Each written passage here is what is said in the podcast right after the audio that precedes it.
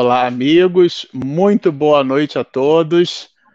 Sejam todos muito bem-vindos a esse espaço que é todo de vocês, do nosso projeto Espiritismo e Mediunidade, que acolhe com o coração em festa o estudo dessa obra maravilhosa no rumo do mundo de regeneração. Olha aí, estamos todos nós com os livrinhos. Ai. Isso, né, Regina? Pega o seu ali para a gente fazer uma foto bacana. Depois a gente, depois a gente busca na internet. Olha isso, que delícia! Muito bom. Nesse clima de alegria, nós vamos iniciar os trabalhos da noite de hoje. Estou convidando a todos os companheiros a uma singela oração que a gente vai se permitir fazer através de uma mensagem, de uma anotação construída pela pena segura do apóstolo da mediunidade. Nós estamos falando de nada mais, nada menos que Francisco Cândido Xavier, que, pela inspiração magnânima de Emmanuel, traz para a gente uma mensagem que será ela, então, a nossa oração de início dos trabalhos da noite de hoje. Diz-nos assim a entidade veneranda. Oração nossa, o título. Senhor, Ensina-nos a orar sem esquecer o trabalho, a dar sem olhar a quem, a servir sem perguntar até quando, a sofrer sem magoar, seja a quem for, a progredir sem perder a simplicidade, a semear o bem sem pensar nos resultados, a desculpar sem condições, a marchar para frente sem contar os obstáculos, a ver sem malícia, a escutar sem corromper os assuntos, a falar sem ferir, a compreender o próximo sem exigir entendimento a respeitar os semelhantes sem reclamar consideração, a dar o melhor de nós, além da execução do próprio dever, sem cobrar taxas de reconhecimento. Senhor, fortalece em nós a paciência para com as dificuldades dos outros, assim como precisamos da paciência dos outros para com as nossas dificuldades. Ajuda-nos, sobretudo, a reconhecer que a nossa felicidade mais alta será invariavelmente aquela de cumprir-te os desígnios, onde e como queiras, hoje, amanhã, agora e sempre. Bom, com estas singelas e oportunas informações de Emmanuel, pela pena segura desse apóstolo da mediunidade, Chico Xavier, nós iniciamos a live de hoje, o nosso nono encontro, que terá por objeto o estudo do capítulo de número 6. Mas antes eu vou convidar a Regina para trazer para nós aqui a informação dos internautas que se conectam conosco e, sobretudo, as web rádios e web TVs que estão neste momento fazendo a retransmissão deste ponto de publicação dessa live. Fala um pouquinho para a gente, Regina, sobre esse assunto. Primeiramente, boa noite a todos e a todas, e é sempre com muita alegria, né? Agora, lembrando que a gente tem três lives durante a semana, estarmos juntos com vocês. E nessa jornada de divulgação da doutrina espírita, nós temos alguns amigos que colaboram com a transmissão desses, dessas três lives. Então, são elas a Web Rádio Fraternidade, a Web TV Portal da Luz de Mato Grosso do Sul, a TV7 de, de Campina Grande, Paraíba, TVC Cal de Santa Catarina, a Rai TV Rede Amigo Espírita de São Paulo.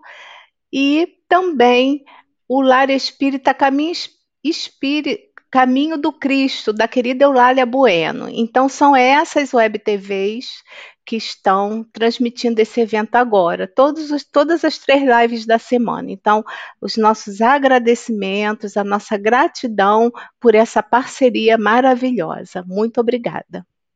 Vocês percebam que somos muitos conectados, somos muitos corações, e como a gente sempre gosta de lembrar, é, se Jesus Cristo, que podia fazer sozinho, dividiu o pensamento da história da humanidade entre antes e depois dele, chamou 12, é sinal que ninguém faz nada só.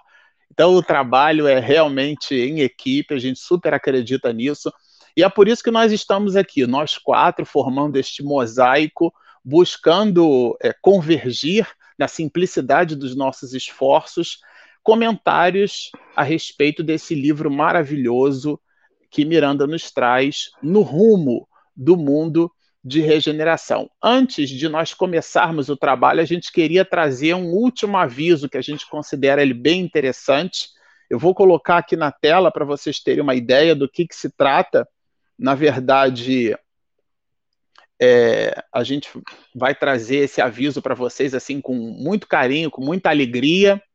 É, essa aqui é uma imagem do nosso computador. A gente tem uma, uma tela aqui ao nosso lado, né? Uma segunda tela. E nessa segunda tela a gente então é, vai perceber a, o, o, o podcast. A novidade da noite é que nós colocamos as lives. Esse é um trabalho que a Regina está fazendo, né? Extrair o áudio dos nossos vídeos e transformar esse áudio num formato que a gente chama de podcast. Tecnicamente, um arquivo MP3 não é um podcast, ele só é, ele só tem esse nome, só recebe esse nome de batismo quando é, esses motores que se especializam em buscar áudios pela internet, é, esse arquivo né, em áudio está conectado com a forma como esses motores se servem para encontrar o nosso áudio. A gente chama isso de feed que é um arquivo é, basicamente baseado em XML, né, que é uma linguagem é, Extensible Markup Language, uma linguagem de extensão que por processos ali de metadado que a gente chama, que é como se fosse uma espécie de índice, né? O dicionário, o índice remissivo da onde o arquivo de áudio está. Mas a abstração feita a toda essa complexidade, o que importa mesmo é saber que a gente foi capaz de colocar o nosso trabalho no formato de áudio, nesse formato de podcast, e ele hoje, nesse exato momento, ele está tanto no iTunes como no Spotify. Aqui a gente está mostrando né, a telinha da a visão da onde ele se encontra. É, e o primeiro episódio vocês podem conferir, ele está disponível tanto no Spotify, como é que você nos acha lá? Se você baixa o, o, a sua ferramenta de, de podcast, qualquer ferramenta que você use, é, você procura assim, o, o nome é comprido, né? Porque é o nome do livro, né? Então você pode encontrar tanto pela expressão espiritismo e mediunidade, que é o nome do nosso projeto, como, claro, pelo nome da obra que nós estamos estudando, no rumo do mundo de regeneração. É, curiosamente, pelo pioneirismo a que nos permitimos é, engajar, não há nenhum podcast no planeta até o momento falando sobre este livro. Então, se você está nos ouvindo e você reservar um instante depois dessa live ou agora, né, por ansiedade ou curiosidade para quem é de sete meses, né, que resolveu nascer rápido, é, e quiser pesquisar, se você for no Spotify e também no iTunes, porque nós também publicamos no iTunes, que é a ferramenta de podcast da Apple para os Apple fãs. Para quem tem Android, também é possível encontrar no Spotify. E para aqueles outros que gostam do iTunes, que gostam da ferramenta de podcast nativa da Oracle, vão encontrar com a mesma facilidade no rumo do mundo de regeneração. Vão achar somente essa essa imagem aqui, olha. E a gente fica bastante contente, bastante feliz por poder entregar, né, mais essa possibilidade de acompanhamento do estudo entre nós. Tá certo? Tudo bem? Eu queria é, lembrar que já fizeram a pergunta se precisa se inscrever para poder assistir, né, ouvir o podcast. Aí, você não precisa estar tá inscrito para ouvir o podcast, mas você se inscrevendo, o que, que acontece? Quando a gente lança um, um novo episódio, você acaba recebendo o recadinho. E também tem uma outra pessoa aqui que, enquanto você estava falando, estava rolando aqui várias falas aqui no nosso chat, né? Sobre ainda a média malvina. Então, tem uma pessoa que fez uma pesquisa e queria mandar essa pesquisa para a gente. Então, você pode mandar, porque tem um e-mail que a gente usa, que é do Marcelo, mas é um e-mail mais genérico, para msushoa.gmail.com. Eu vou repetir, msushoa.gmail.com.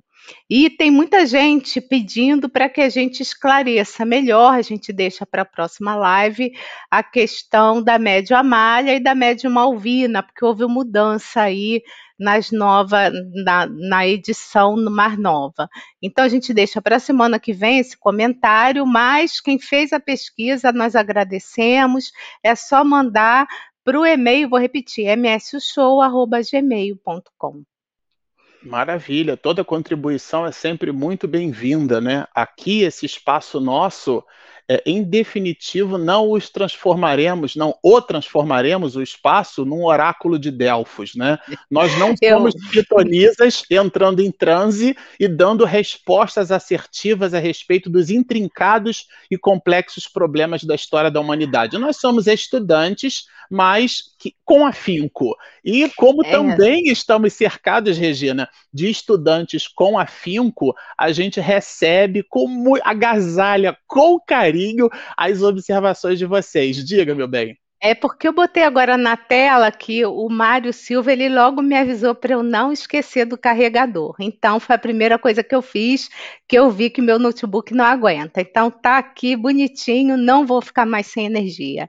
Obrigada, tá? Obrigada, Mário Silva, pelo lembrete. Por falar, por falar em não aguenta, a voz da nossa querida Carmen Silveira hoje, ela está fazendo o exercício do granal da resignação vocal, tá certo? Ela tá ali com a laringe dela um pouquinho comprometida, mas com afinco, é isso, ô, Carmen? Vamos deixar você falar um pouquinho aqui, tá sendo é isso?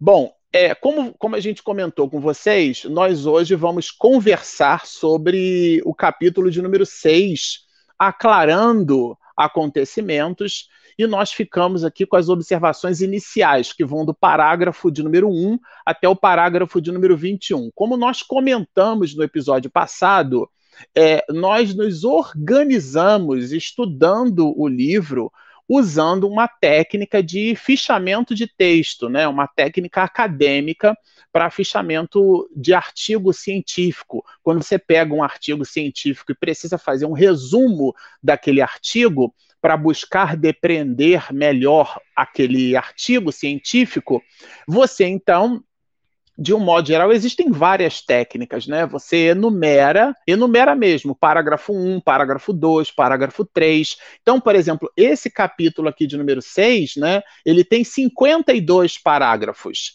E dos 52 parágrafos, nós ficamos por amealhar algumas informações dos parágrafos iniciais. O que a gente busca fazer é estabelecer a ideia do parágrafo, depois a gente coloca, isso a gente faz em equipe, nós consolidamos naquilo que nós chamamos de eixo temático, ou seja, agrupamos o raciocínio dos parágrafos a propósito de termos é, enunciado, o mote, a, o eixo central de cada parágrafo, ainda assim, o que, que nós fazemos? Nós agrupamos em eixos temáticos o, os parágrafos e os distribuímos entre nós. Isso fica bem fácil de realizar porque a gente tem percebido que o raciocínio de Manuel Filomeno de Miranda na, no livro né, é, é, deixa esse trabalho realmente muito fácil a gente tem percebido que,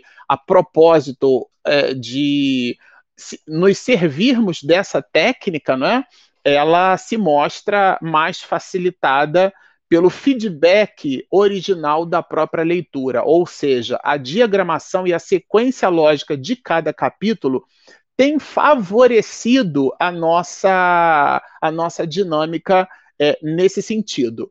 É, nessa direção, a gente vai estabelecer os nossos comentários é, em três grandes blocos. O primeiro deles dando uma visibilidade do que, que, tratam esses parágrafos iniciais do capítulo de número 6, afinal de contas, é, Miranda vai chamar o capítulo né, de aclarando acontecimentos, quer dizer, pondo claridades, pondo luzes, revelando, é, colocando verdade. Essa expressão aclarando, que significa colocando claridade, remete à ideia de iluminação. E um objeto sem luz, ele é inacessível do ponto de vista visual o que significa, ou que remete à reflexão adicional de, de que quando colocamos luzes, é, a gente efetivamente revela a existência de algo que sempre existiu. É, nessa reflexão filosófica, e é nessa direção que Miranda vai justamente agora nos dizer que a equipe espiritual da qual ele faz parte, junto com Spinelli, Francisco Spinelli e outros companheiros de escola que nós já comentamos aqui é, ao longo dos episódios. Esse grupo de companheiros visita então um hospital público e eles é, observam na psicosfera daquele ambiente hospitalar onde eles visitam, né, uma certa preocupação demasiada. Miranda vai citar, vai chamar essa preocupação, ele escreve exatamente assim, como receios injustificados, como se aquela preocupação, de alguma forma potencializada é, é, de maneira é, de, ascendente, ou seja, colocando uma preocupação muito maior do que efetivamente o assunto merece,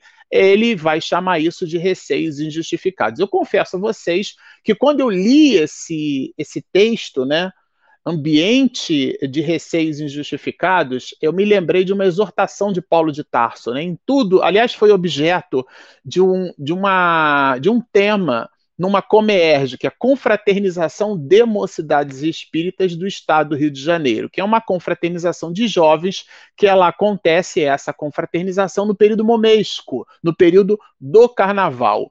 E lá, um dos temas foi justamente a exortação de Paulo de Tarso, que dialoga com essa observação de Miranda. Em tudo sois atribulados, porém não angustiados, perplexos, porém não desanimados. Aqui, então, ele vai citar que a movimentação dos companheiros a propósito né, dessa dos receios que movimentavam a alteração de psiquismo de todos, e a gente já vai ver aqui com Joana de Ângeles os processos é, psicossomáticos decorrentes desse frenesi psíquico, a gente vai entender aqui um pouco com ela tanto do ponto de vista da sua problemática, como dos seus elementos profiláticos, com igualmente preventivos. A gente vai estudar, mas por enquanto a gente vai perceber com Miranda que ele, eles, chegando no hospital, observam realmente uma movimentação dos dois lados da vida. Tá certo? Então, eram os parentes é, espirituais, quer dizer, ou seja, na erraticidade, no plano espiritual, espíritos desencarnados que estavam ali no hospital é, buscando dar assistência da forma que lhes aprovessem, né? Porque a gente vai aprender com Allan Kardec no livro dos Médios que um espírito amigo nosso, um espírito afim, um espírito familiar, não necessariamente é um espírito bom às vezes ele quer o nosso bem. Olha como é que isso pode parecer paradoxal. Por isso que é importante estudar espiritismo. Às vezes, repito, o espírito familiar pode querer o nosso bem, mas o modus operandi, ou seja, o que ele busca realizar na conquista daquilo que ele julga ser benefício para nós, contraria demasiadamente as leis de Deus. Então ele promove ou cria circunstâncias que não dialogam com o nosso bem-estar espiritual, como, por exemplo, nos livrando de uma situação onde representa exatamente o epicentro de toda a mudança espiritual dentro da nossa historiografia. Quantos eventos na história do mundo entre espíritos que, naquele momento clímax, aquela situação, seja ela de dor ou de conquista, ela representou o divisor de águas na vida daquele espírito. E aquele outro, agora desencarnado, observando da erraticidade, portanto, num processo de expectação, ele poderia buscar imprimir aquilo que ele considera como valoração, o elemento significante de melhora.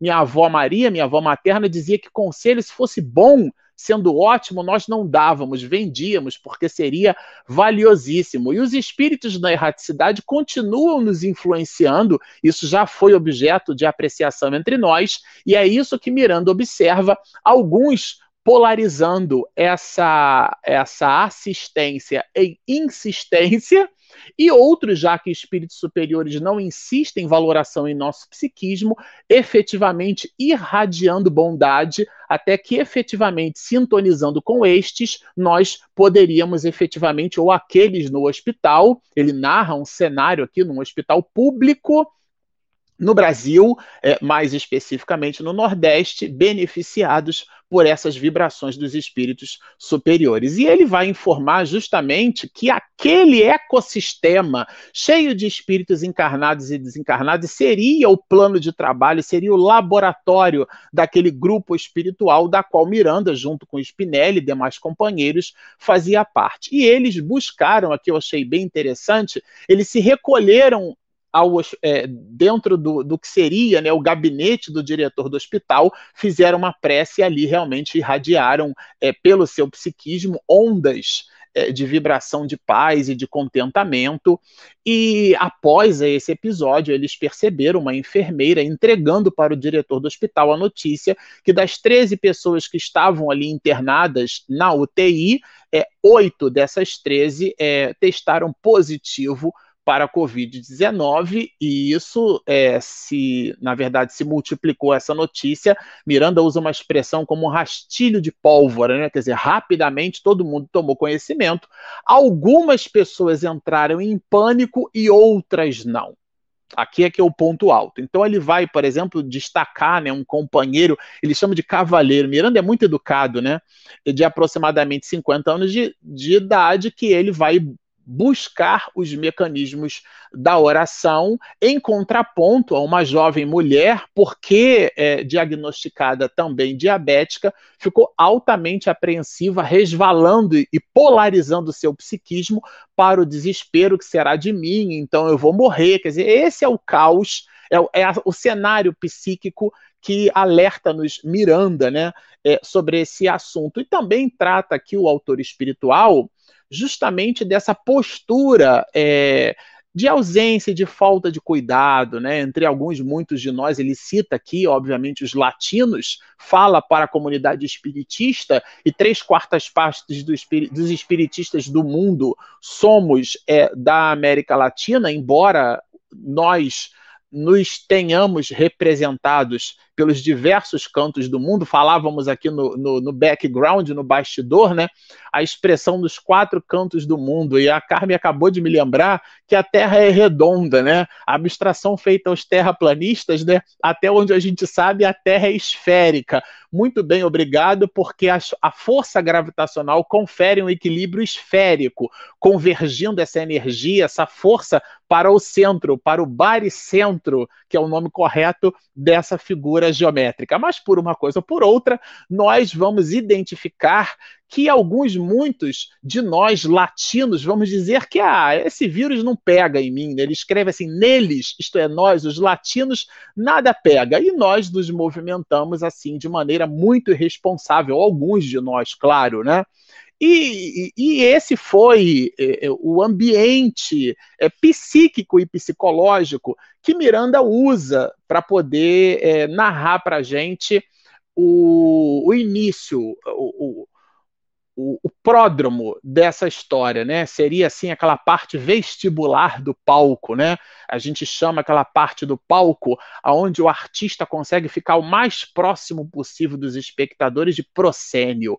O proscênio que em alguns tablados, em alguns palcos formam aquela meia lua, é a, a, parte vestibular do palco onde o artista consegue ficar mais próximo do público, pois esse é o momento do capítulo aonde Miranda entrega um volume de informações que nos deixa o mais próximo, próximo possível do, do cenário que ele então busca discorrer. É, nessa direção, nós vamos resgatar aqui o pensamento de Joana de Ângeles, para nós encerrarmos, que eu estou olhando aqui para o cronômetro, é um corcel, um tempo vigoroso. É, no livro é, Desafios e Soluções, a autora espiritual trabalha com o conceito de energias da vida. E essas energias é, das quais se refere a veneranda são nada mais, nada menos as valorações que o nosso psiquismo é capaz de aportar. E está a Joana de Ângeles falando da força da mente. Como a nossa musculatura emocional é capaz de suportar as adversidades e manter-se em equilíbrio. Isto é um exercício. Como fazer arroz solto, como supinar 70 quilos, como correr 15, 20 quilômetros, são exercícios. Existe um outro tipo de exercício que é o exercício mental. Esse exercício mental dialoga com o poder, com uma força que ela mesma vai chamar de energias da vida. Ela está fortemente falando da nossa capacidade de construir a habitualidade mental, até porque o título ou melhor, o subtítulo do capítulo chama-se exatamente Hábitos Mentais. A vida biológica, coloca a autora, em si mesma é resultado de automatismos são os automatismos biológicos. Ela, inclusive, cita aqui os processos, de os processos mesolóficos. O que é que significa isso, né? O mecanismo biológico interagindo em função do meio ambiente, do ecossistema aonde ele está. Nós lembrávamos em oportunidades anteriores o pensamento, por exemplo, de Vygotsky, quando trabalhava a ideia da epistemologia social, quer dizer, o homem como sendo o produto do meio, a nossa condição cognitiva, o afloramento, o desenvolvimento das nossas potencialidades é, psíquicas é, estaria diametralmente vinculada ao ecossistema, ao ambiente onde a criatura está, e ela começa a reflexão nessa direção. O ser humano, Vitorioso nas etapas anteriores, ela está falando nos instantes do princípio inteligente, dos quais a gente já viu aqui, né? Ao atingir o momento da razão, recebendo aquele carimbo de espírito, traz íncito nos refolhos das fixações da aprendizagem intelectual os hábitos mentais. São as nossas conquistas ulteriores diz ela, a veneranda para nós. Esse é o ponto, é o epicentro dessa reflexão. É de alta relevância considerar essa questão, porquanto no pensamento estão as ordens do que se deve realizar e como proceder à sua execução, é cuidar da mente. E para que não fiquemos exatamente com informações tecnicistas a esse respeito, nós trouxemos como último ponto de reflexão a mensagem, a clássica mensagem do Evangelho segundo o Espiritismo, no seu capítulo de número 6, que é uma exortação positiva. Todos os sofrimentos anotou Kardec a propósito das observações de Jesus contidas no Evangelho de Mateus. Todos os sofrimentos, e aqui cita ele alguns, o mestre de Lyon: misérias, decepções. Parece que o texto é para o século XXI. Dores físicas, perda de seres amados, encontram consolação em a fé no futuro. O Espiritismo não é uma religião que dialoga com os espíritos. É aquela que, em ser servindo do diálogo, promove o entendimento da imortalidade da alma. Nós não somos corpos. E diz ele assim: veio ensinar aos homens o que essa realidade. Se você passa por sofrimentos descritos no início desse capítulo, você, primeiro, não está sozinho E segundo, Deus não entrega fardos pesados em ombros débeis. E por último, e não menos importante, dialogando com a questão 13 do Livro dos Espíritos, Deus é soberanamente justo e bom. Essa justiça e essa bondade certamente não se dará na, por sobre a superfície do planeta Terra, porque a exortação é dele, com E maiúsculas. A felicidade não é deste mundo, mas sim deste mundo. Bom, vamos trazer aqui os nossos companheiros de volta. E agora, nós, dando continuidade aqui ao nosso estudo, é, vamos entregar a palavra para nossa amiga Regina Mercadante. Amiga, gostei. É, antes, você pode esposa, repetir. Esposa da minha amiga, só para. Isso, eu gostei. é, a Denise Lina ela pede para você repetir o livro que não deu tempo dela anotar, o livro que você citou. Ah, tá bom, Denise. É, é, é o oitavo livro da série psicológica de Joana de Ângeles, né? Vida Desafios e Soluções. É uma obra muito oportuna, tá certo? Dialoga com os instantes do século XXI. Vida, Desafios e Soluções. E mais especificamente, o capítulo de número 4, Energias da Vida, onde ela trabalha a ideia dos hábitos mentais. Então, agora é comigo, né?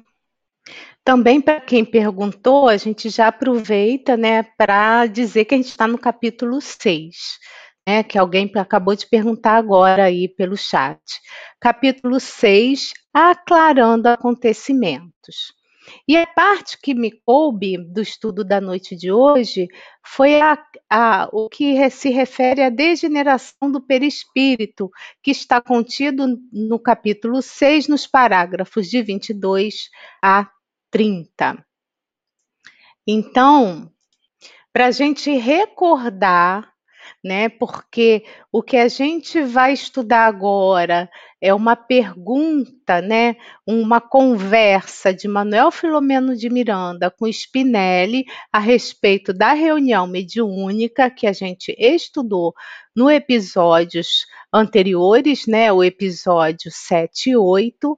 E aí essa reunião mediúnica, só para a gente recordar, foi organizada, né, essa reunião como um programa de socorro espiritual para amenizar os testemunhos da médium Malvina.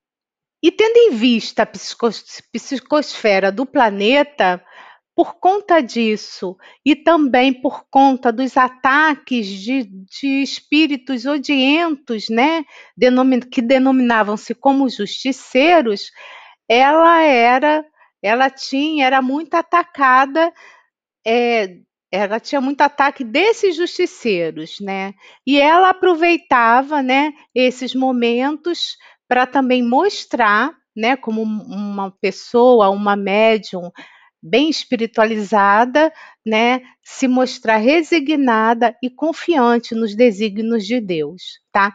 E esses espíritos fazem parte de um grupo que que são considerados, que perseguem os espíritas de hoje, é, porque nós somos considerados os cristãos modernos. Então, eles têm ainda verdadeiro ódio a Jesus e eles vêm nos perseguindo através das nossas próprias dificuldades, né?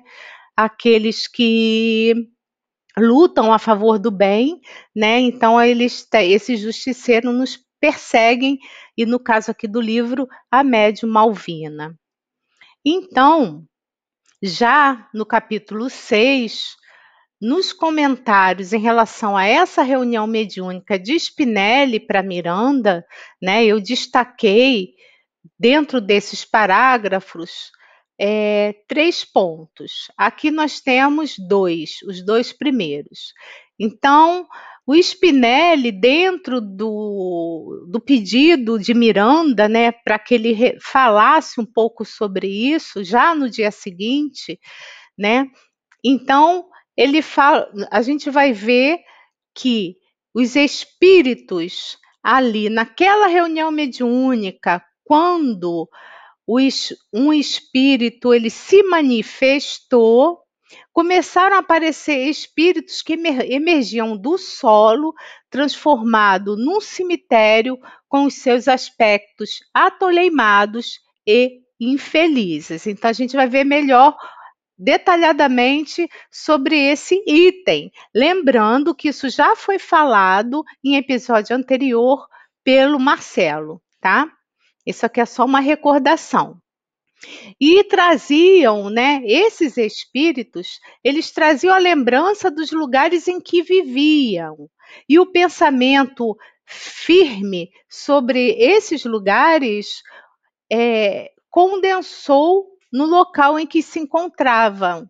Então, as paisagens que começaram a aparecer ali naquele ambiente, né, era resultado dos seus pensamentos. E aí, para a gente entender um pouquinho né, essas questões de, dessas aparições, desse cenário, dessa mudança de cenário, porque vamos lembrar que a gente estava num cenário de reunião mediúnica, que tinha os amigos espirituais ali apoiando, haviam assim, é, tinham acabado de ler uma passagem do Evangelho, segundo o Espiritismo, feita a prece. Então, havia toda uma ambientação propícia para que o local estivesse muito, muito bem. Mas por que mudou de repente, né? E aí a gente vai ver que a psicosfera do ambiente, na Gênese, né, vocês podem pesquisar, já está aqui escrito nesse slide, mas também a gente vai colocar ele no, no nosso site, é espiritismomediunidade.info, na seção de downloads.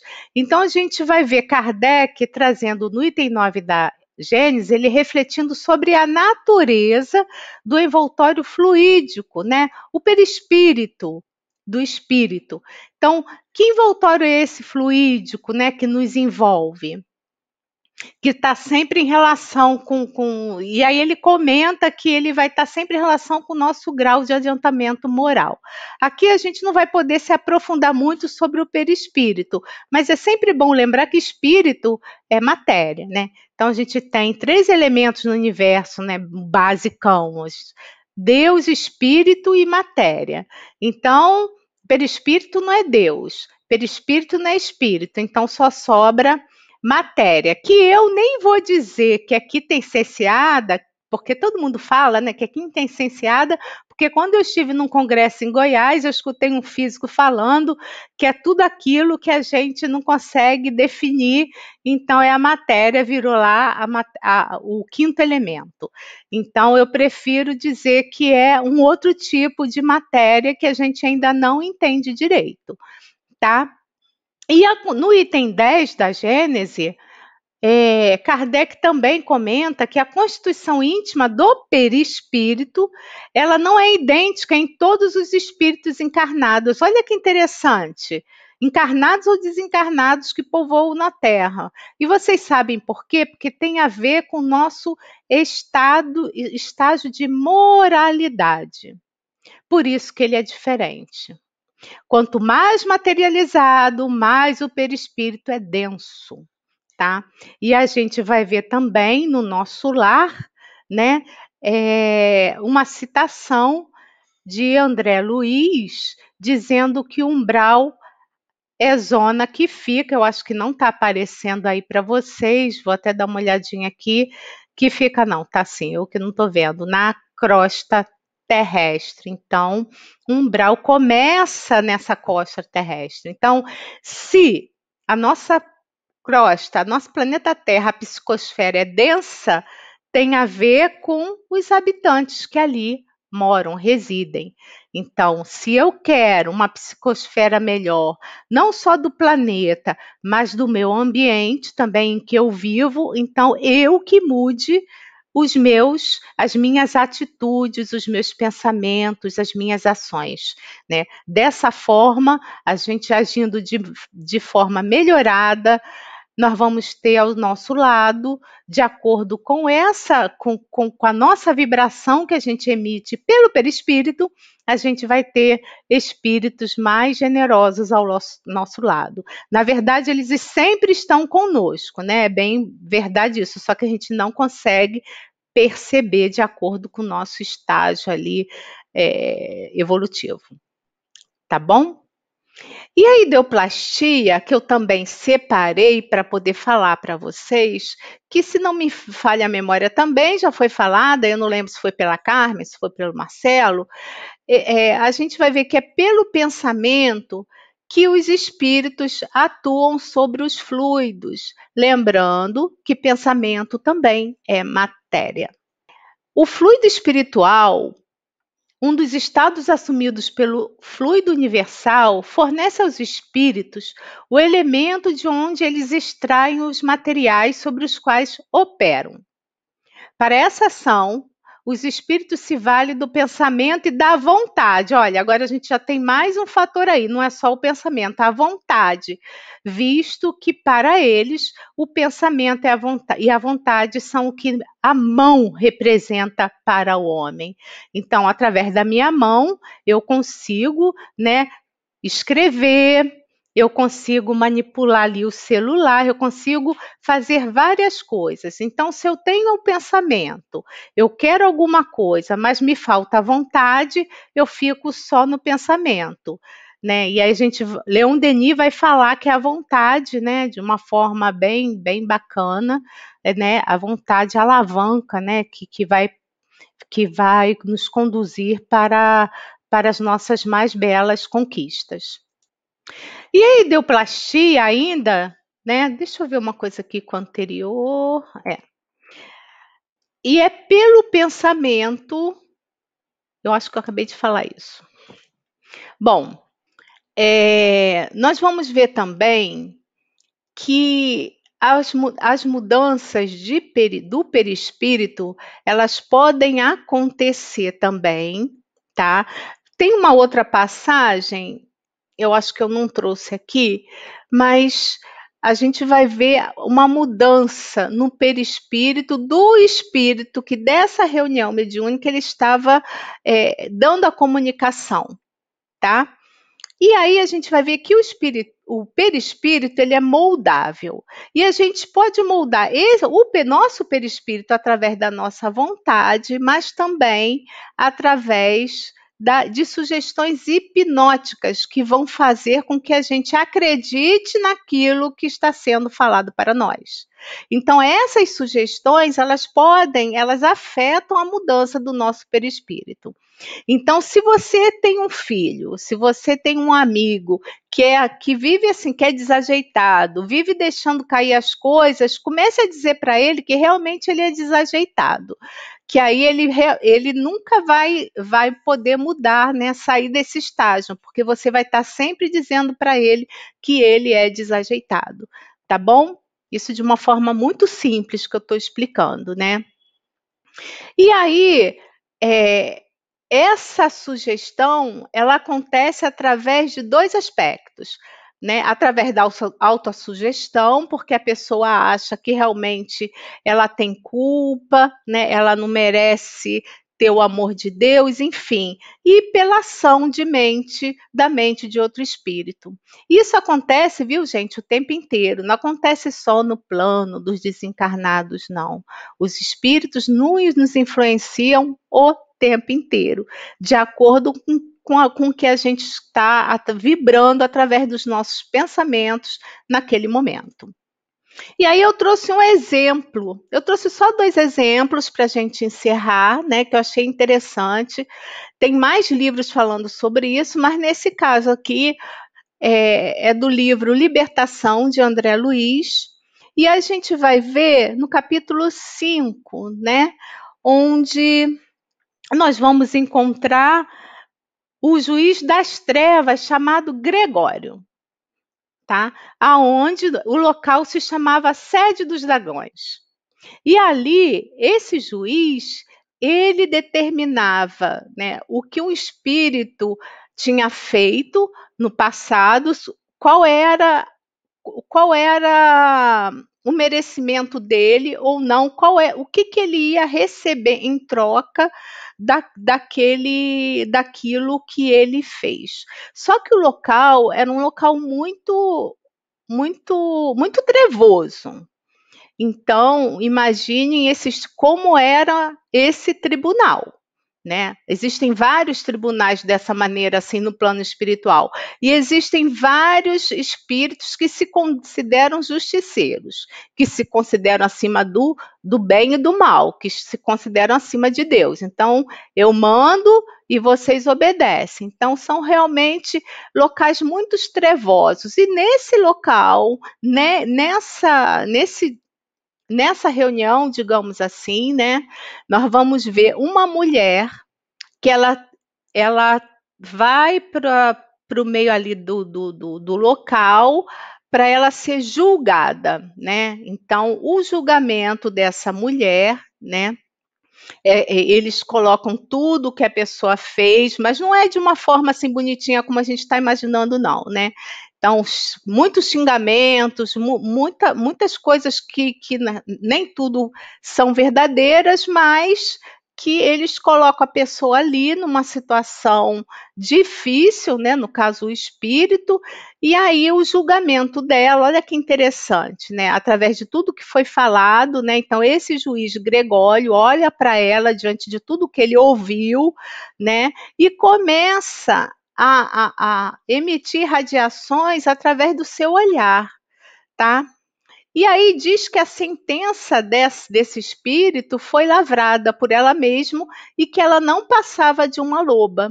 E à medida que a afirmação ele ia repetindo, a mulher profundamente influenciável, ela passa a modificar o seu perispírito e aí começa a se transformar, né, e vira uma loba. Então, esse é um caso de mudança de perispírito de licantropia, né, que se chama licantropia. E na reunião mediúnica da noite anterior, nós vamos ver esse espírito que também muito muito endurecido, ele também aparece em forma de lobo. Então, esse é o fenômeno. E o outro, um, uma outra passagem que eu trouxe de Tormentos da Obsessão, né?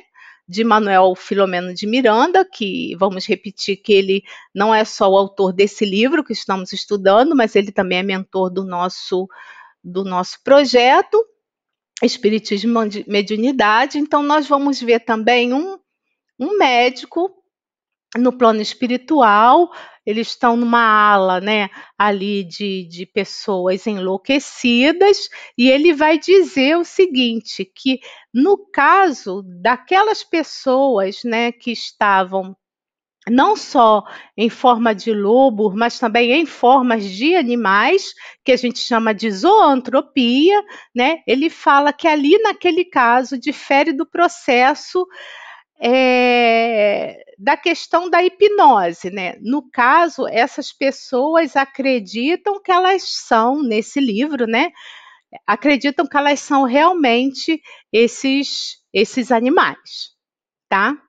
E para encerrar, nós também trouxemos uma frase do livro Tormentos da Obsessão, de Manuel Filomeno de Miranda, e a gente não quer entrar muito nas questões de onda e tal, porque isso vai ser falado agora mais à frente. Ele fala o seguinte: que nunca será demasiado esse mesmo doutor, tá? Insistir-se na necessidade da educação do pensamento, na disciplina das aspirações mentais, nas buscas psíquicas relevantes, a fim de evitar-se o enredamento das malhas das próprias construções idealizadas. Então, gente, vamos tentar vigiar os nossos pensamentos para que a gente possa estar vivendo sempre num ambiente mais harmônico, mais benfazejo. Então era isso que eu tinha que trazer para vocês. Você deu a deixa aqui para Carmen, né? Porque o, o próximo objeto de reflexão do capítulo fala justamente de onda mental. Carmen, comenta um pouco para a gente sobre os desdobramentos que Miranda produziu. Pois é, nos coube falar do capítulo 31, do parágrafo 31 ao 34, justamente quando eles nos mostram né, que o Miranda pede explicações ao Spinelli. Então, ele chega para o Spinelli e diz: Spinelli, me explica exatamente o que aconteceu naquela cena estranha, quando aqueles espíritos emergiram do solo, transformando esse pequeno uh, gabinete num cemitério. Então, é uma pergunta de espírito para espírito.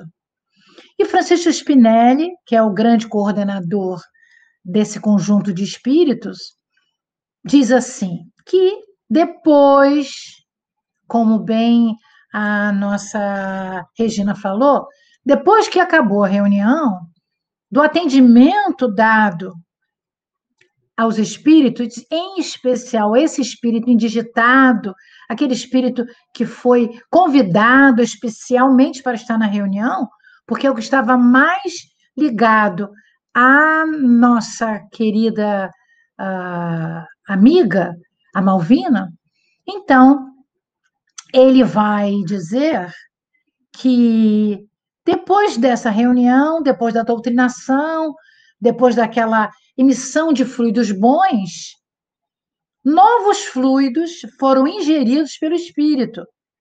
Aquele espírito que estava em forma lupina, as suas formas pensamento deveriam mudar, porque seriam assomadas, levadas para o seu inconsciente profundo, reconstruindo a realidade humana, em especial daquele espírito, porque estavam lá outros espíritos, que essa caracterização humana era da existência última terrestre. Então, ele ia fazer um mergulho no seu inconsciente e lá encontrar justamente aquela parte boa, ele como ser humano. Carl Gustav Jung, como o, o, outros historiadores da área da psique, como Joana de Ângeles também, nos explicam que a, o estudo da mente, para se mostrar, se divide uh, o tônus mental como se fosse um iceberg. A parte de cima é o consciente, que é o visível, mas a parte maior é o inconsciente, que fica sob a água. É onde ele ia lá buscar a última reencarnação.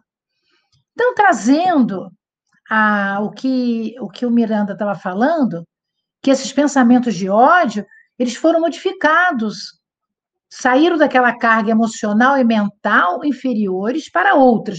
Mas por quê? Por que, isso aconteceu?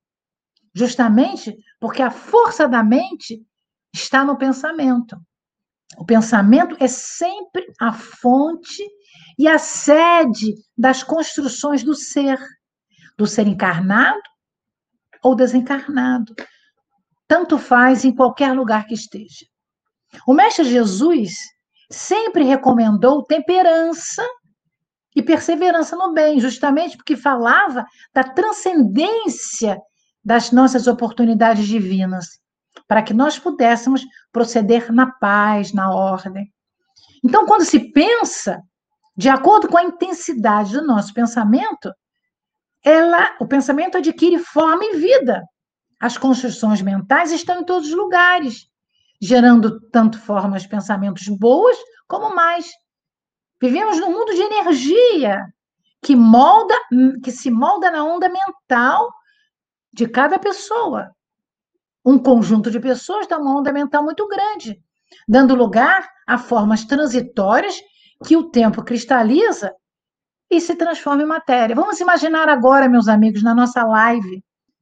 Na nossa live, quantas formas de pensamento nós estamos construindo e esses amigos espirituais que estão nesse projeto, nesse compondo a nossa live, ajudando a nossa live no livro No Mundo, no rumo do mundo de regeneração, eles estão levando essas formas bonitas que estão sendo exaladas de cada um de nós para as casas, para os doentes, não é?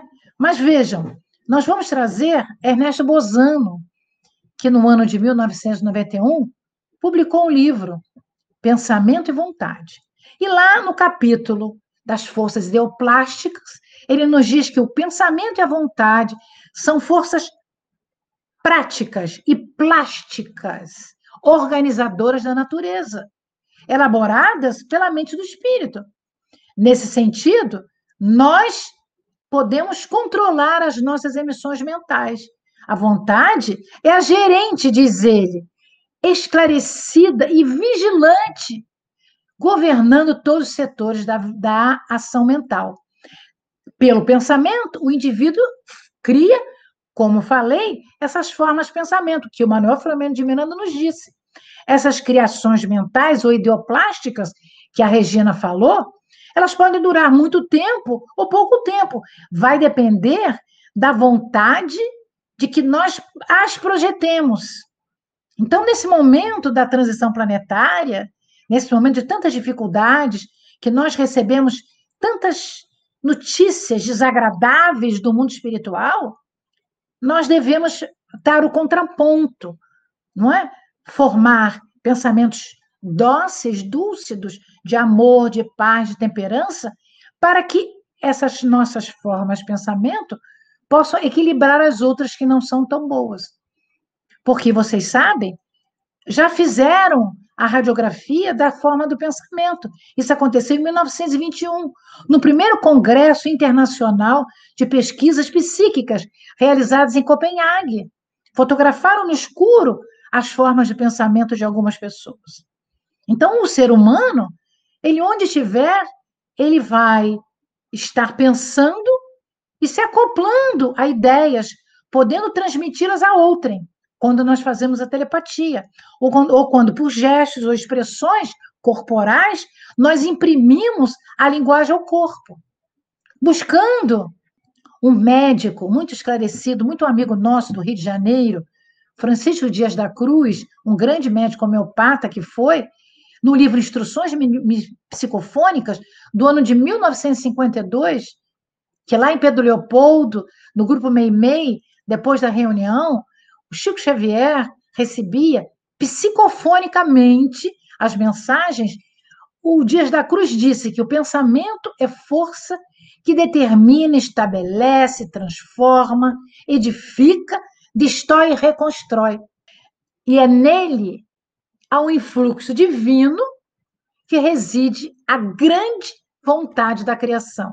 Então, ou o pensamento divino que criou o cosmos, por amor, então, acrescentando a isso, nós buscamos Emmanuel, numa obra que todo mundo conhece, gostosa, bonita, estudada, Pensamento e Vida. Do primeiro capítulo, Emmanuel nos diz quase um verso: a mente é o espelho da vida em toda parte.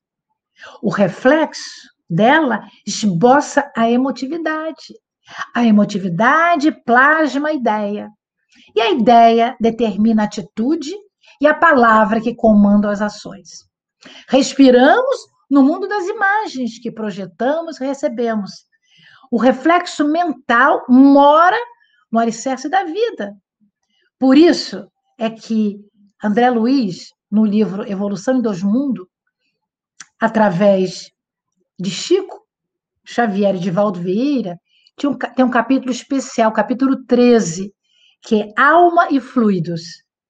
Ele vai nos dizer que o fluido é um campo corporificado, onde moléculas cedem invariavelmente à mínima pressão, porque se movimentam de acordo com o que o ser pensa. No mundo espiritual, o homem desencarnado vai lidar muito com esse fluido. E esse fluido é vivo, multiforme, não se cansa, é incansável, é inescansável, inestancável. Não, não se para de pensar. E é onde que nós vamos co-criar. É, de alguma maneira, um subproduto do fluido cósmico, onde nós absorvemos A mente humana absorve as energias, como se na realidade fosse o ar que respiramos. Esse fluido que nós respiramos é o nosso próprio pensamento contínuo que gera as nossas potências. É justamente por este pensamento, por este fluido mental, que nós projetamos as nossas, eh, vamos dizer assim, qualidades magnéticas de indução, e através dessa indução que o processo do progresso acontece. Se nós não quisermos fazer nada, o mundo estagna ou estagna, né? Então, as coisas novas, as coisas boas acontecem porque todo mundo pensa, todo mundo quer fazer alguma coisa e formas pensamentos são criações mentais modeladas. E o, o, o benfeitor nos diz: as energias que nos rodeiam são altamente plásticas e sensíveis à ação das ondas mentais, porque nós pensamos também através de ondas. E essas ondas mentais, elas são análogas às ondas eletromagnéticas, que se propagam com uma velocidade maior do que a velocidade da luz, que é de 300 mil quilômetros por segundo. Nós nem podemos imaginar que velocidade é essa. Então, a sintonia é o estado ressonante desses sistemas. E o nosso codificador, lá no Livro dos Espíritos, na questão 88, ele vem nos esclarecer que o espírito pode ser comparado a um clarão, a uma fagulha, ou seja, uma centelha etérea, porque a cor do espírito decorre da sua moralidade, do grau que chegou no seu adiantamento moral. Então, sintetizando, o espírito pensa, emite a onda e a sua própria moralidade vai determinar a frequência, ou seja, a cor que determina sua textura.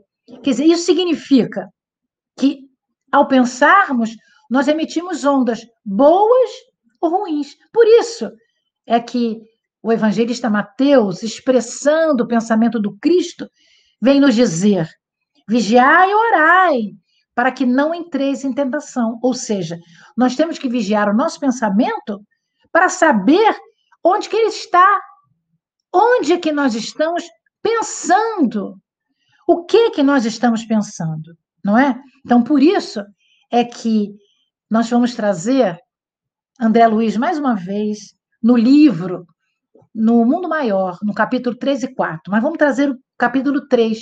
Calderaro que é justamente o espírito responsável por traduzir este livro para nós, é o, o especialista que ajuda André Luiz, ele vai lá falar da nossa casa mental, ou seja, a sede do espírito.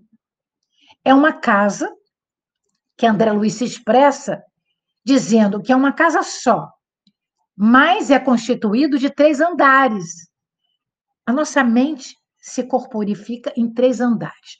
No sótão, em cima, que se chama também telhado, na parte do primeiro andar e no porão. No porão é onde está o subconsciente, o nosso passado.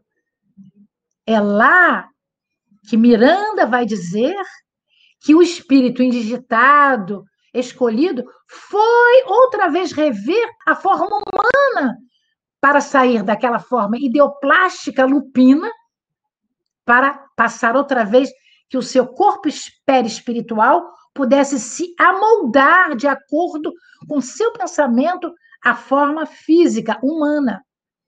Então, lá vai estar o automatismo da lei, a gente faz a coisa sem pensar, e é um hábito. No primeiro andar é o presente, lá é o passado. Então, o presente é o nosso consciente, é onde nós temos o esforço e a nossa vontade para podermos caminhar.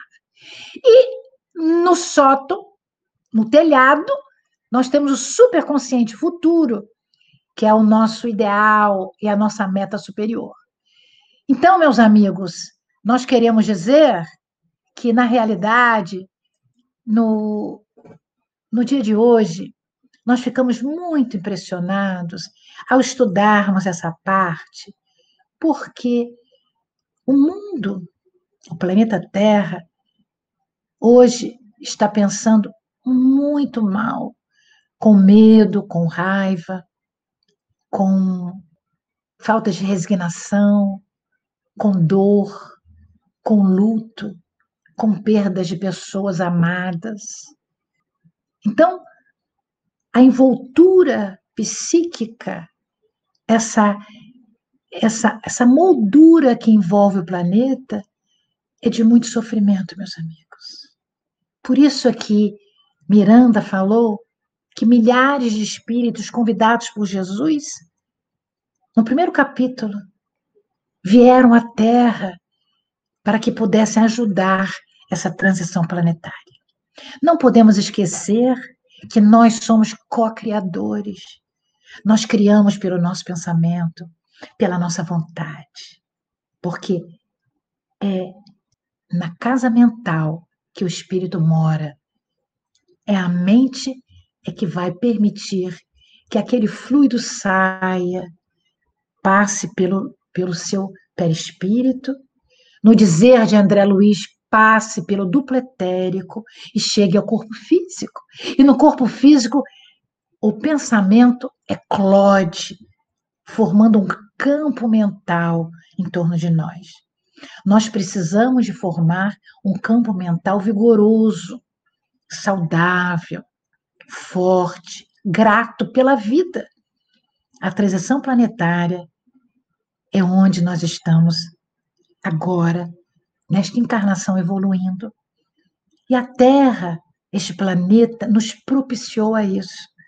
É um momento de reflexão profunda, queridos amigos que estamos juntos nesta live, Precisamos permitir que essa live possa emitir fluidos, formas, pensamentos de amor, de paz, de temperança, pacificando a cada um de nós no nosso lar, mas também pacificando aqueles que esse fluido possa chegar, que essas formas, pensamentos, essas ondas eletromagnéticas, matéria, possa incorporar aqueles outros. Nós agradecemos muito a esse grande mentor, Manuel Filomeno de Miranda, de ter nos propiciado essa obra, porque eu vou falar aqui mais uma vez, meus amigos, todas as obras que nós lemos, estudamos, os 17 livros do Manuel Filomeno de Miranda, são obras passadas, que nós não fomos participantes, mas essa, no rumo do mundo de regeneração, nós somos copartícipes porque nós somos aqueles que estamos vivenciando essa transição planetária. E precisamos ajudar ao nosso Mestre Jesus, ao Cristo de Deus, esse Espírito puro que encarnou como Jesus lá na Palestina, deixando todos os exemplos que precisávamos. Mas agora, meus amigos, somos nós, com o nosso pensamento, com a nossa vontade, com as nossas ondas mentais positivas, de grande poder de penetração, aquelas grosseiras, aquelas finas, super finas, que podem varar o cosmo e até os hospitais, no Japão, na Austrália, na China. O nosso pensamento tem a velocidade maior do que a velocidade da luz. O que é um raio? O nosso pensamento é mais forte que isso. Somos espíritos, os seres inteligentes do universo. Por isso, amigos, vamos ser gratos a esse espírito que com a outra mão, a outra, as outras duas mãos do nosso amado, do nosso querido Divaldo Pereira Franco, a quatro mãos escreveram mais esta obra, a 18ª obra da série do Manuel Flamengo de Miranda. Gratidão a todos. E muito obrigada a todos vocês por estarem aqui colaborando conosco neste momento de gratidão a Jesus. Passo a palavra agora para o nosso Marcelo Show. É, e eu vou devolver, não tem aquela história, se a culpa é minha, eu boto em quem eu quiser. Então, se a palavra é minha, eu entrego ela para quem eu desejar. Como a palavra é nossa aqui, né?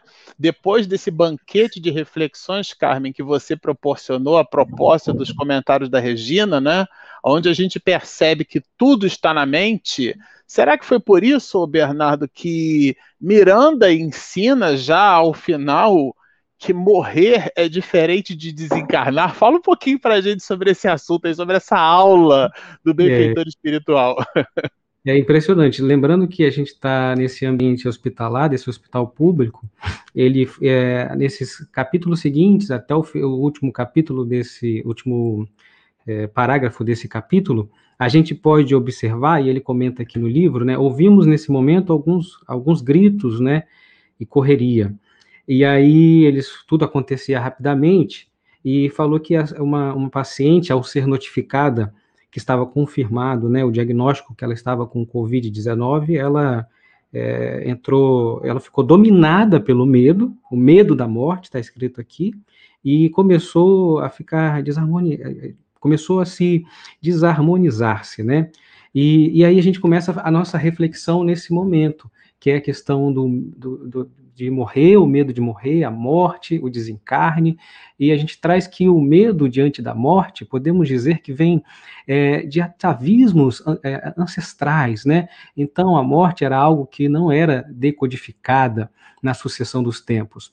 Gostaríamos de lembrar que com Kardec, na introdução do Livro dos Espíritos, que uma das mais maravilhosas é, passagens do Espiritismo é nos lembrar e nos livrar do desespero do túmulo, a despedida de um ente querido, né? a despedida de alguém que amamos, a perspectiva de uma separação eterna, a perspectiva é, do fim de tudo com a morte é uma das ideias mais aterradoras que o Espiritismo soube afastar com a maravilha do esclarecimento da possibilidade da comunicação entre aqueles que já atravessaram os portais da morte e nós que estamos com as provas e expiações do corpo físico.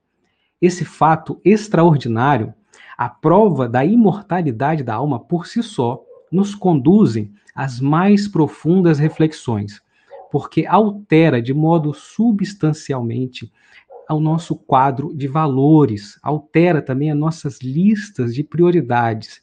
A certeza da imortalidade da alma nos dá uma dignidade sem igual. Nós caminhamos, diz Kardec, em meio a lutas, ao sofrimento, aos desafios, aos tropeços, perseguições, agressões, mas caminhamos de cabeça erguida, porque sabemos que toda luta e toda prova é nuvem passageira no céu da nossa evolução espiritual.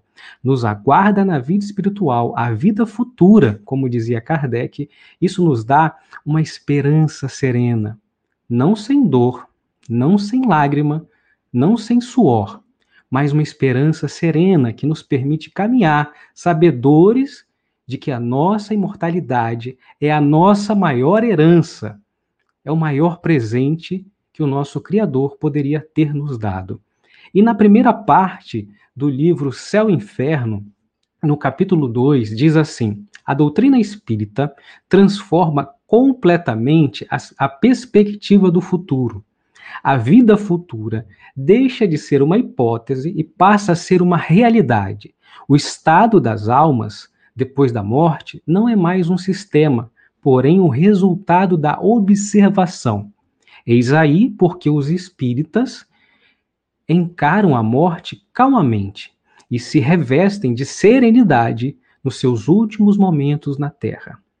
Em melhores condições, aguardam a mesma confiança que aguardariam o despontar do sol após uma noite de, de, de tempestade. Porém, toda essa certeza de como devemos agir, esse presente divino, pois com o livro, né, como diz aqui no livro, é, essa pessoa entrou em desespero, e, e mais a, a, a, adiante, é, Spinelli também relata outro caso aqui de outra pessoa que tinha acabado de desencarnar e que falava dessa tragédia, que é, falava assim: o nosso irmão é considerado um suicida indireto. E logo mais à frente vai falar que isso é um número colossal, esse suicídio indireto. Nós estamos vivendo com esses números de morte altíssimos. Então, vemos também essa questão do suicídio indireto, né, desse medo da morte, esse suicídio indireto que acontece de número colossal. É, não é menos penoso para o espírito. Isso porque a vida física é um presente do Criador. É, a, todos nós que nascemos na Terra fomos eleitos, podemos dizer assim, para que nós podemos é, ter essa oportunidade de aprimoramento moral. Aquele que reduz o seu tempo na terra, na terra, né, submetendo o seu corpo continuamente às substâncias que ele diminui as funcionalidades orgânicas, também é um suicida indireto, pois mata pouco a pouco o seu próprio corpo. Com pequenos gestos diários, diminui a sua vitalidade e a sua força vital. Essa forma de suicídio, suicídio indireto, é aquela também contada pelo espírito André Luiz, em Nosso Lar, psicografada pelo Chico Xavier, né? Publicada ali pela primeira vez em 1944, onde ele, médico André Luiz, ao desencarnar, depois de muito tempo, vê-se numa região de dor, de sofrimento, porque diminuiu os seus anos na terra, tendo o seu corpo exposto aos vícios, né, o que ocasionou uma morte prematura. Então aqui está falando, e a gente gosta de reforçar, porque no livro ele fala que isso, os suicídios indiretos no mundo, são, um, são em número colossal, porque tudo atenta contra a saúde, o bem-estar e o equilíbrio, né? Então, essa forma carnal é uma agressão que culmina por derrotá-lo. Então, vale reforçar que estamos tendo que ter essa clareza e ter essa serenidade diante da morte para que a gente possa desencarnar. Então, a gente precisa ter essa lucidez. No Evangelho segundo o Espiritismo, no capítulo 17, o trecho Sede Perfeito nos diz Amai, pois, vossa alma, porém, cuidai igualmente do vosso corpo, instrumento da alma. Não castiguei o corpo pelas faltas o vosso que o vosso livre-arbítrio o fez cometer, e de qual ele, tão responsável quanto um cavalo mal conduzido, é pelos acidentes que causa. Para essa reflexão, eu gostaria de trazer um comentário, assim como começou no início do nosso estudo hoje, Paulo também. É um comentário é, de Emmanuel sobre a primeira carta de Paulo aos Coríntios, capítulo 3, versículo 16, em que Paulo faz uma pergunta extraordinária, uma pergunta que diz assim: Antes, gostaria de que a gente fizesse uma reflexão sobre o tempo de Coríntios é, o templo de Coríntios naquela época, né, que era cheio de templos, eram inúmeros templos a todos os deuses da mitologia grega. Então Paulo escreve para esses, esses habitantes dessa cidade lotada de templos, templos exuberantes, e Paulo vai indagar: Não sabeis que vós sois o templo de Deus e que o Espírito de Deus habita em vós? Era Paulo afirmando: vocês estão impressionados com esses templos, eu digo a vocês: cada um de nós é um templo de Deus. E mais, Deus habita em nós. Mas fica a pergunta: se eu sou o templo de Deus, se Deus habita em mim, se o Evangelho é a obra divina no meu coração, por que, enquanto seres humanos, estamos tão tristes, tão desalentados, tão desin interessados, tão, tão deprimidos, olhando para os números do sofrimento aumentando a cada dia. Por quê? Nesse momento atual em que vivemos, Emmanuel, no capítulo 30 do livro Fonte Vida, comentando esse versículo, ele faz o seguinte comentário. Ele dá o seguinte título também, bem sugestivo: Educa. O que tem a ver, educa, com você ser templo de Deus? E ele vai esclarecer também o espírito traz consigo a gene da divindade, o gene da divindade, isso mesmo. Nós temos uma genética espiritual e a nossa genética espiritual é divina. Então, acredita no estudo do Emmanuel. Mesmo você não querendo, você é bom. Mesmo você não acreditando, você é honesto. E toda vez que você tentar ser algo que não for divino, você mesmo vai sofrer porque você está indo contra a sua própria intimidade. Nós fomos feitos para o amor, para a sabedoria e para a suprema felicidade. Está na nossa genética espiritual, porque nós somos filhos de Deus. E prossegue: Deus está em, está em, está em nós e, e também nós estamos em Deus. Mas para que essa luz divina se destaque da treva humana, é necessário que os processos educativos da vida que a gente trabalhe também nos caminhos dos milênios. Então, adivinha, você reencarnou. Foi dito para cada um de nós que você foi matriculado de uma forma assim generosa numa escola do seu aperfeiçoamento moral. Foi dada essa oportunidade para que você reencarnasse no Brasil durante a pandemia nessa escola. Então a vida é um curso do aprimoramento espiritual e que muitas vezes tem umas matérias um pouquinho desagradáveis, que nós chamamos de dor. E Emmanuel vai dizer: educa e transformará a irracionalidade em inteligência. Educa e transformarás a inteligência em humanidade. Educa e transformará a humanidade em angelitude. Educa e edificarás o paraíso na terra, se sabemos que o Senhor habita em nós e o aperfeiçoamos em nossa vida a fim de manifestá-lo. Então, a grande questão do evangelho redivivo trazido pelo Espiritismo não é colocar Deus dentro de você, porque ele nunca saiu daí. O propósito do Espiritismo não é construir um templo dentro de você, porque esse templo sempre existiu. A proposta do Espiritismo é purificar nossa alma, para que possamos manifestar Deus que já está dentro de nós. Porque sem a purificação do nosso íntimo não será possível retratar a glória divina em nós. A luz divina em nosso coração pede meios de expressar. Eis aqui então essa extraordinária proposta do Consolador prometido para as nossas almas. A doutrina espírita vem acordar aquilo que dorme dentro de mim, dentro de você. Como diz o livro, né, a desencarnação deve ser um momento de serenidade. Está aqui dizendo, nos últimos capítulos, ele fala esse. É, é, o Manuel Filomeno de Miranda traz. A desencarnação deve ser um momento de serenidade, a fim, que, a fim de que a ruptura dos nossos limiares que vinculam o, o espírito à matéria seja suave. Então, esse medo do, di, diante da morte, esse, esse cuidado que precisamos ter, né, esse momento de dor, lembra as seguintes palavras. Quero que você reflita comigo as seguintes palavras: nascer, morrer, renascer e progredir sem cessar, tal qual é a lei. Então, nesse momento difícil, onde a gente olha os números cada vez aumentando, é, da pandemia em que vivemos, o número de mortos, o, o, número de pessoas contaminadas nos hospitais, aqui está falando desse momento no hospital público. Então lembra com serenidade que você é um espírito imortal e que você está tendo essa oportunidade nesse momento de transição planetária de aprimorar a sua alma. É essa reflexão que eu gostaria de trazer hoje para os meus amigos, Marcelo, Regina e Carmen eu não queria parar de ficar ouvindo o Bernardo, viu, Regina? Não é, Carmen? Eu acho que a gente podia deixar o Bernardo aqui mais meia hora. Olha, Rejane. Ah, Regi... eu cliquei igual você, Regina. eu vi um monte de palminha, olha. É, muito bom, viu, Bernardo? Isso, isso. Pera aí, Regina, deixa eu abrir o seu microfone. Então, é, nós temos três perguntas tá? Antes da gente continuar, né? Para você continuar, Marcelo. São três perguntas eu vou pedir para que as respostas sejam breves, só por conta do tempo. Mas, mas eu acho que a gente deve, eu acho que todo mundo concorda, responder a todo mundo, tá? 8 e 19, eu estou já procurando, viu, Marcelo, a, a primeira pergunta.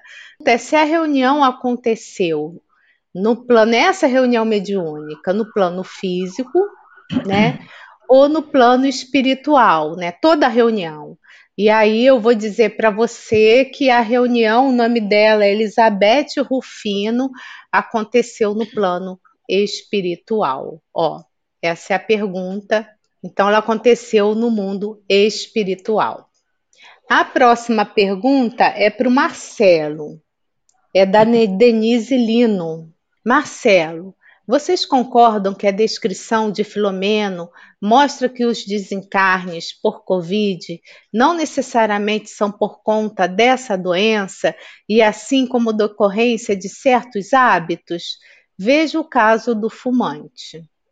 Então, acho que é uma pergunta com uma afirmativa, né? É uma reflexão que a, que a Denise está propondo em cima do que o próprio Miranda coloca no trecho que nós conversamos, né? Que ele, está, ele traz ali realmente a situação de um fumante e ele apresentou, inclusive, um, um, processo ali de cardiopatia e ele desencarnou, na verdade, né? É, e é, isso, sabe, Denise, me faz assim, pegando carona na reflexão, no conjunto de reflexões aqui que o Bernardo trouxe, né? Aliás, se você não lembrar absolutamente nada do que dissemos na, na próxima última uma hora e meia, fique com as observações de Emmanuel trazidas muito fortemente por Bernardo educa. Então, educa. Essa talvez seja a palavra da noite, educa. E nessa direção, sabe, Denise, é, o que Miranda vai trazer para a gente é, é, o que alguns médicos falam em cima de determinadas doenças que são muito graves. Eles dizem que as doenças são crônicas, remetendo à ideia do deus Cronos, que é o deus do tempo. Existem certas patologias que a gente investe muito tempo em nós então a pessoa, por exemplo, ela come muita comida com sal e aumenta a pressão arterial, ela come muita coisa com açúcar, então ela faz um diabetes porque cansa o pâncreas. Isto é, nós promovemos, nós somos os artífices de nós mesmos, né? Nessa direção, a, a, doença, algumas doenças, elas representam, na verdade, só um estopim. Algumas delas, inclusive a tese do próprio Miranda, né, são doenças simulacro, ele chama, ele usa essa expressão, ou seja, são provocadas pelos processos obsessivos através de todo esse volume de informações de ondas mentais aqui que a Carmen trouxe muito fortemente para nós. Ou seja, realmente o que Miranda está chamando a atenção é assim: ninguém morre de Covid né? O que a gente, na verdade, é, é, desencarna, né? E aí o, o, Bernardo trouxe, né, as observações de Miranda de que morrer é diferente de desencarnar, porque a pessoa ela efetivamente cria disruptura com a possibilidade de interagir com o corpo, mas fica psiquicamente ligado a ele, então não desencarnou ainda. Esse, essa diferenciação entre morrer e desencarnar, ela está intimamente associada à forma como a gente viveu. Então, como a Regina pediu para ser breve, vou lembrar Jorge Andréia, lá no ICEB, no Instituto de Cultura Espírita do Brasil. Ele dizia o seguinte: se a pessoa pensa no bem, vive no bem e age no bem, o bem já está com ela, ela não precisa ir para lugar nenhum. Nessa direção, educa. Bom, a próxima vou passar para o Bernardo é da Maria de Lourdes de Lima. O número de suicidas e suicidas indiretos no mundo hoje é algo absurdo. Seria próprio do mundo de regeneração ou falta de conhecimento? Como bem disse hoje nessa reflexão, né, é, a gente trouxe um livro psicografado de Chico Xavier de 1944, onde André Luiz já relatava sobre a questão do suicídio indireto, sobre esses vícios. Então é só fazer, a gente fazer essa reflexão, essa análise ao comportamento da humanidade, ao, aos nossos comportamentos, a nossos hábitos, né? Então, será que é só por conta desse momento onde vivemos a pandemia, ou, é ou se já é algo que vem é, de vários anos, né? É claro que agora, com essa questão é, do agravamento por conta da pandemia, do, do, das pessoas que estão internadas, né, o número de mortes sendo elevados, a gente tem as pessoas é, em maior número desencarnando e apresentando o suicídio indireto, mas é, não é coisa exclusivamente desse período. A gente pode observar que é uma questão de hábitos e de conhecimento é, do, nosso, da, do nosso corpo, né? Quando diz ali, sede perfeito, né? cuide da sua alma, mas cuide também do seu corpo para que ela possa também é, ter esse cuidado, ter esse zelo, né? esse, esse, esse, esse, esse veículo que foi nos dado como corpo para que a gente possa encarnar, é que a gente precisa ter o maior cuidado dele, porque ele também é importante nesse momento. É, obrigada, Bernardo. Então, as perguntas elas já se encerraram. E antes de passar a palavra para o Marcelo, para ele dar encaminhamento né, desse final dessa live, eu queria lembrar que nessa próxima quarta, está passando aqui na tela, né?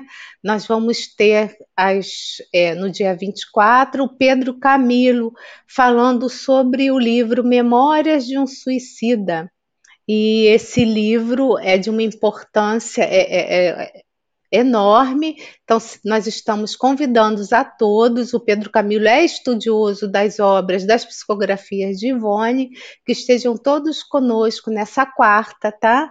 é, estudando aí com Pedro Camilo. Uma ótima noite para todos. Aí não esqueçam, para quem não se inscreveu ainda, inscrevam no nosso canal, curtam essa essa live, porque ajuda o motor do YouTube a mandar né, para mais pessoas essa a divulgação desse estudo. Então, quem ainda não fez, dê o like e, se puder, inscreva-se no nosso canal Espiritismo e Mediunidade.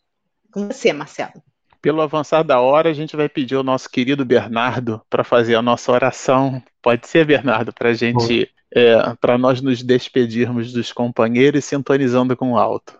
Eu gostaria de convidar todos vocês que estão assistindo para que a gente possa elevar o nosso pensamento aos nossos amigos espirituais, que possa nesse momento levar o nosso consolo, o nosso conforto, o nosso carinho, a nossa gratidão, o nosso amparo, as pessoas que estão nesse momento com familiares com o vírus, as pessoas que estão nos hospitais, a você que teve algum ente querido, algum familiar que desencarnou recentemente, está com essa dor do seu luto no seu coração.